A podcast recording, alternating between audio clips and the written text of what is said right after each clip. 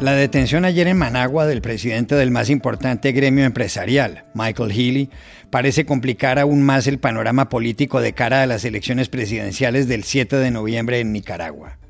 ¿Cómo interpretar esta última acción del régimen de Daniel Ortega, que quiere seguir en el poder? Se lo preguntamos al analista político Eliseo Núñez.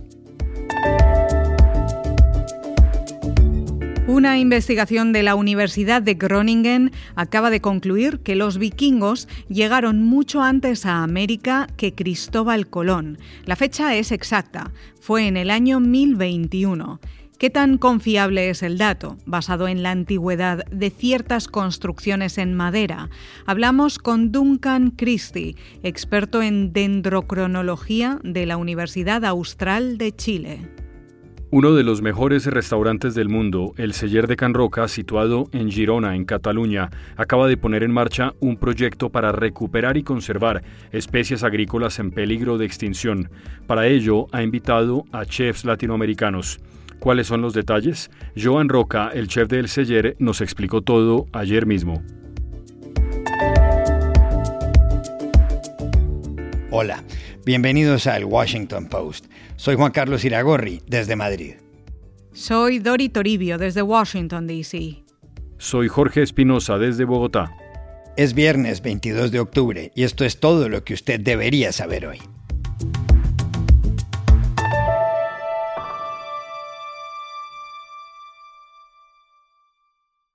A poco más de dos semanas para las elecciones presidenciales del 7 de noviembre en Nicaragua, la situación de las libertades en ese país es cada vez más inquietante.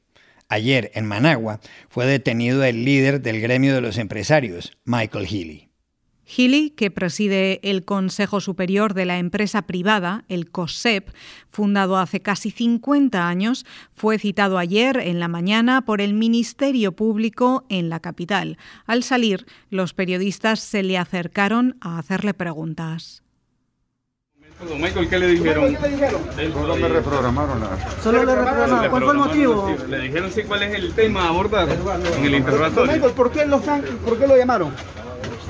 ¿No saben? No tengo idea. Michael, ¿qué tiene temor de una represalia mayor por parte del régimen de Ortega? ¿Qué le dijeron, don Michael? Me reprogramaron la cita. Más allá de que le hubieran reprogramado la cita, como él mismo advirtió, su vehículo fue interceptado poco después y Healy detenido en desarrollo de un proceso por traición a la patria y lavado de dinero. También fue arrestado el vicepresidente del COSEP, Álvaro Vargas. El arresto de Healy confirma la ruptura del COSEP con el régimen de Daniel Ortega. Esa ruptura se produjo tras la brutal represión, el 18 de abril de 2018, de las protestas contra el plan de aumentar los aportes de los trabajadores al sistema pensional. Hubo más de 300 muertos. Antes de esa fecha, los empresarios habían mantenido con Ortega y con su esposa, Rosario Murillo, que es la vicepresidenta, una relación de diálogo en busca del consenso. Después, todo cambió, tanto que un expresidente del COSEP, José Adán Aguerri, fue detenido en junio. Ortega, que encabeza el Frente Sandinista de Liberación Nacional, gobierna Nicaragua desde 2007 y se presenta de nuevo a los comicios presidenciales sin rivales a la vista. La Fiscalía, que está a sus órdenes, ha encarcelado a siete candidatos. Son ellos la periodista Cristiana Chamorro, el exdiplomático Arturo Cruz, el académico Félix Maradiaga, el economista Juan Sebastián Chamorro, el periodista Miguel Mora, el líder campesino Medardo Mairena y el dirigente conservador Noel Vidaurre. ¿Cómo interpretar la detención de Michael Healy, el presidente de la patronal nicaragüense? Se lo preguntamos ayer al analista político Eliseo Núñez. Mire, el tema aquí es que Ortega se ha convertido en un sultanato. Más que una autocracia, es un sultanato, porque recordemos que las eh, autocracias europeas tenían corte, los reyes tenían corte con quien consultaba. Aquí no consulta más que con sí mismo. Además que todo esto es como un tiro en el pie, porque Ortega estaba basando su estrategia de legitimidad en decir que él podía hacer crecer el país y que las elecciones eh, eran nada más de mero trámite porque la gente lo apoyaba a él. Eh, definitivamente el capturar al jefe de la patronal y a su vicepresidente, porque fueron a los dos los que capturaron hoy en la mañana, lo que hace es que aminore la confianza y que por mucho dinero que metan a través de inversión pública en la economía, no tenga el efecto multiplicador que se necesita para que funcione, porque la inversión no se va a dar, dado que la inversión se da por un tema de confianza. Adicional a esto, el 7 de noviembre vamos a un monólogo electoral donde Ortega se enfrenta con nadie y que él se va a asignar los votos que quiera y va a ganar por la cantidad que quiera. Y su gente había dicho que después de esta elección iba a haber un diálogo. Y entonces vemos que Ortega eh, está ahora capturando a los jefes de la patronal y con eso está queriendo decir de que tampoco quiere dialogar con la patronal. Entonces, ¿con quién va a dialogar Ortega? No quiere dialogar con la patronal, no quiere dialogar con la oposición organizada, no quiere organizar con la oposición que surgió después de la crisis del, del 18. Entonces, ¿con quién quiere dialogar? Vamos hacia otro monólogo. Nada más que no será llamado elección, sino que será llamado diálogo.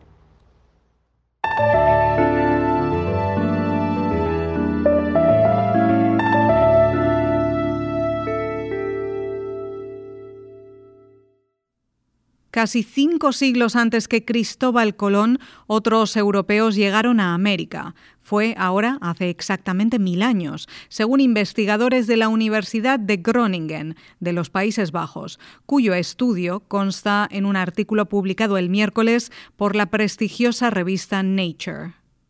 La investigación se refiere al conocido yacimiento arqueológico Lance o Meadows, lo que traduce la ensenada de las medusas, situado en el extremo septentrional de la isla de Terranova, en el noreste de Canadá.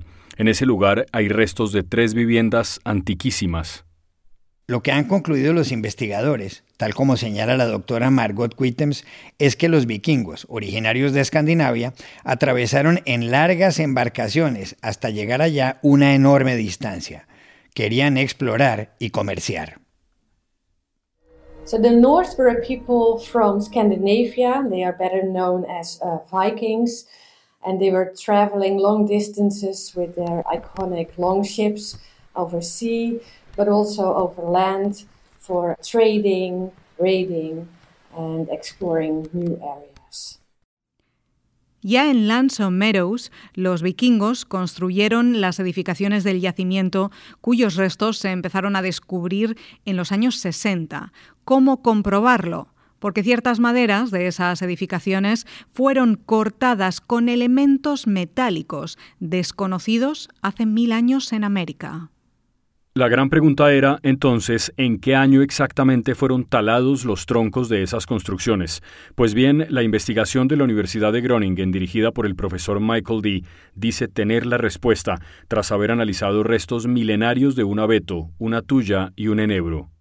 Para ello se empleó una ciencia llamada dendrocronología, que establece la antigüedad de los anillos de los troncos de los árboles y se tomó como base lo sucedido a escala global en el año 993, cuando se produjo una inusitada actividad solar en la Tierra. Pero ¿qué tan fiable puede ser esta conclusión? ¿Cómo entenderla? Se lo preguntamos ayer en Valdivia, en el otro extremo del continente americano, a Duncan Christie, profesor del Laboratorio de Dendrocronología y Cambio Global de la Universidad Austral de Chile es muy interesante esta, esta investigación y, y, bueno, y los anillos de los árboles, la dendrocronología, es una disciplina muy exacta, muy rigurosa, se basa en el crecimiento periódico que van teniendo los, los árboles año a año, ¿cierto? Y que lo vemos en los anillos, en las sillas, ¿cierto? En las mesas, si vemos los cortes de la madera, vamos a ver que están esos anillos de crecimiento y que son periódicos, ¿no? Todos los años se va formando un nuevo anillo en lo que es el crecimiento radial del árbol, lo que va creciendo en grosor, ¿ya? Eh, entonces, cuando hablamos de eh, el anillo del, año, por ejemplo, 1233, si lo datamos, empezamos desde hoy en día a contar hacia el pasado, ¿cierto? Desde el año, del anillo del año 2020, y hablamos, por ejemplo, del anillo del mil, cualquier año, 1323, sabemos realmente y tenemos la certeza de que ese anillo va a ser el de ese año y no del 1324 o el 1322. Esa es la gracia de la endocronología, ¿no? Y el árbol va creciendo y dejando, eh, bueno, captando todas las señales del ambiente, el clima, y va dejando registrado eso en sus anillos, ¿ya? Y lo que hicieron los colegas en, aquí en, Terranova, ¿cierto? Fue que tomaron madera de estos sitios arqueológicos vikingos y compararon, ¿cierto? Eh, otro registro que queda dentro de los anillos que es la cantidad de carbono 14, ¿ya? Y hay un evento muy particular que ocurre el año 993 donde hay una radiación cósmica muy intensa que produce que aumente la cantidad de carbono 14 en la atmósfera y como los árboles comen carbono, ¿cierto? Entre comillas comen carbono, eso queda muy bien registrado en el contenido de carbono 14 de sus anillos y eh, la madera arqueológica de estos colegas de, de, mm, Terranova, ¿cierto? Justamente tenía esa porción, este, este, estos anillos de esos años en particular, por lo tanto hicieron un match muy bueno, donde después, eh, contando los anillos que habían hacia adelante luego del 993, llegan este año del 1021 y dan una certeza absoluta del momento en que ese árbol lo cortaron los vikingos para utilizarlo en sus construcciones.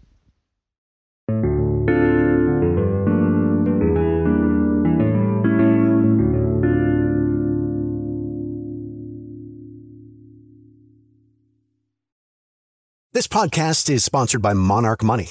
Are you saving to reach your financial goals? Reaching those goals isn't just about getting more money, but by managing what you have. And the best way to manage your money? Monarch Money.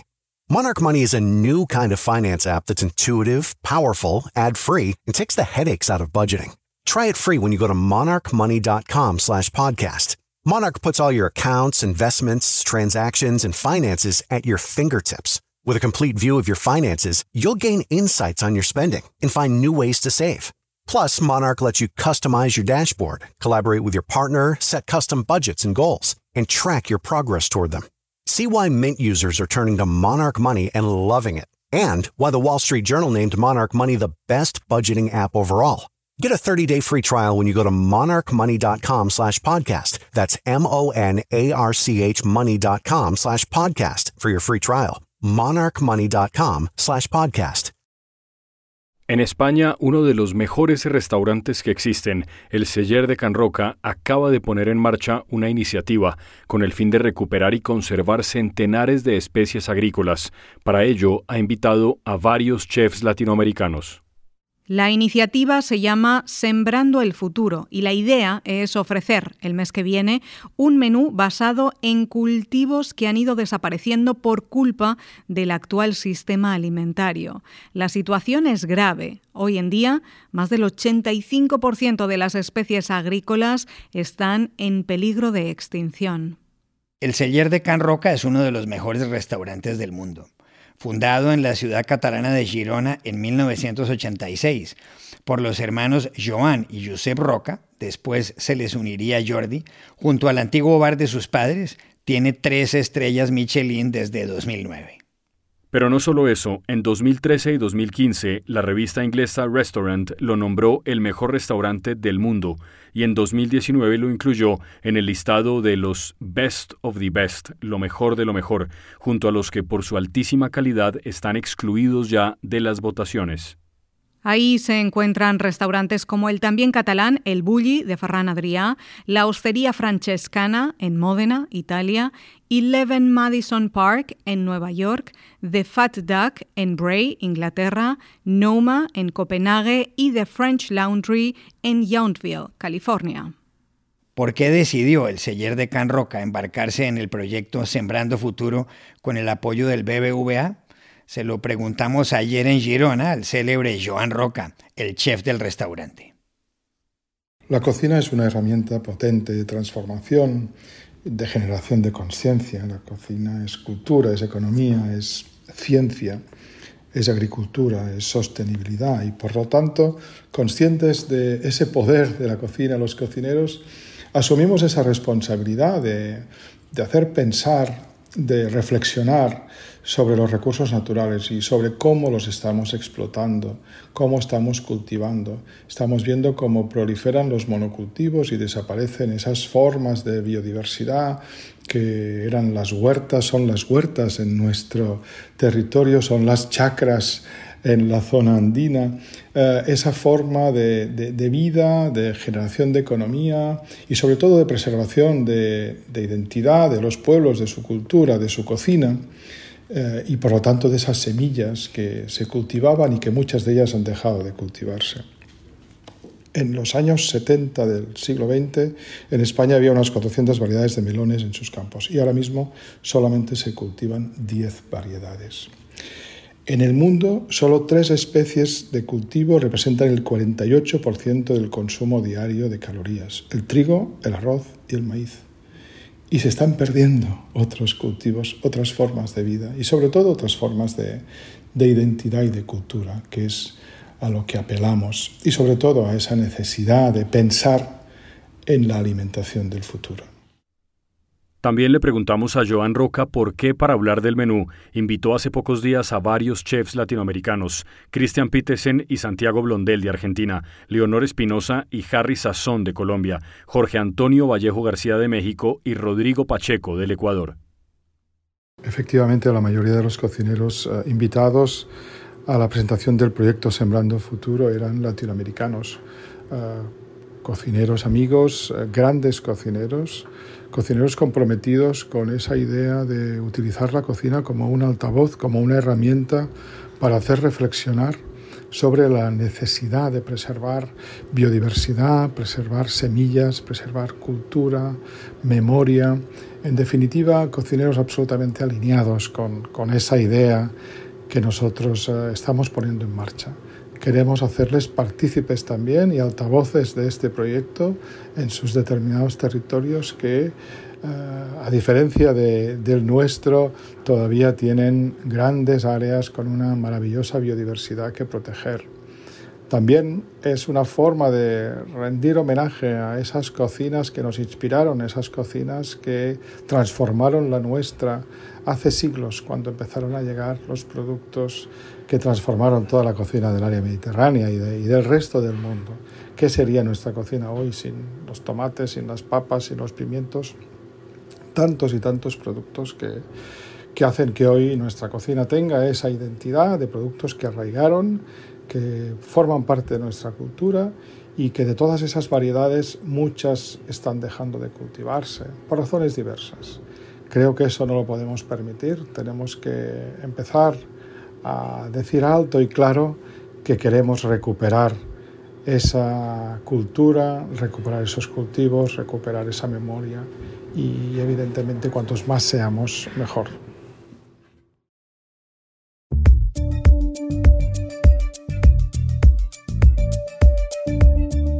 Y estas son otras cosas que usted también debería saber hoy. En el Ecuador, la Fiscalía ha abierto una investigación contra el presidente Guillermo Lazo por presunto fraude tributario. Lazo fue mencionado en los papeles de Pandora y denunciado el 6 de octubre por el opositor y ex candidato presidencial Jaco Pérez. El presidente ecuatoriano, que niega haber evadido impuestos, creó más de 10 empresas offshore en Panamá y en Estados Unidos y hoy debe comparecer ante la Comisión de Garantías Constitucionales de la Asamblea Nacional. La Asamblea Legislativa de El Salvador prohibió el miércoles hasta el 8 de diciembre cualquier manifestación pública que no sea artística, cultural o deportiva. 63 de los 84 votos posibles respaldaron la decisión. La determinación del Congreso unicameral se produjo tres días después de una serie de protestas ciudadanas contra las políticas del presidente Nayib Bukele, considerado autoritario por diversos analistas y organizaciones nacionales e internacionales. El Congreso de Estados Unidos declaró ayer en desacato a Steve Bannon, ex asesor de Donald Trump, por negarse a comparecer en la comisión parlamentaria que investiga el asalto al Capitolio de Washington el 6 de enero. El Departamento de Justicia decidirá ahora si presenta cargos contra él. Por otra parte, el expresidente anunció el miércoles la creación de una empresa mediática llamada Trump Media and Technology, que incluirá su propia red social, Truth Social, Verdad Social, en español. Y aquí termina el episodio de hoy de El Washington Post, El Guapo. En la producción estuvo John F. Burnett. Por favor, cuídense mucho y pueden suscribirse a nuestro podcast en nuestro sitio web, elwashingtonpost.com, seguirnos en nuestra cuenta de Twitter, arroba y también nos encontrarán en Facebook, buscando el Post Podcast. Chao, hasta la próxima.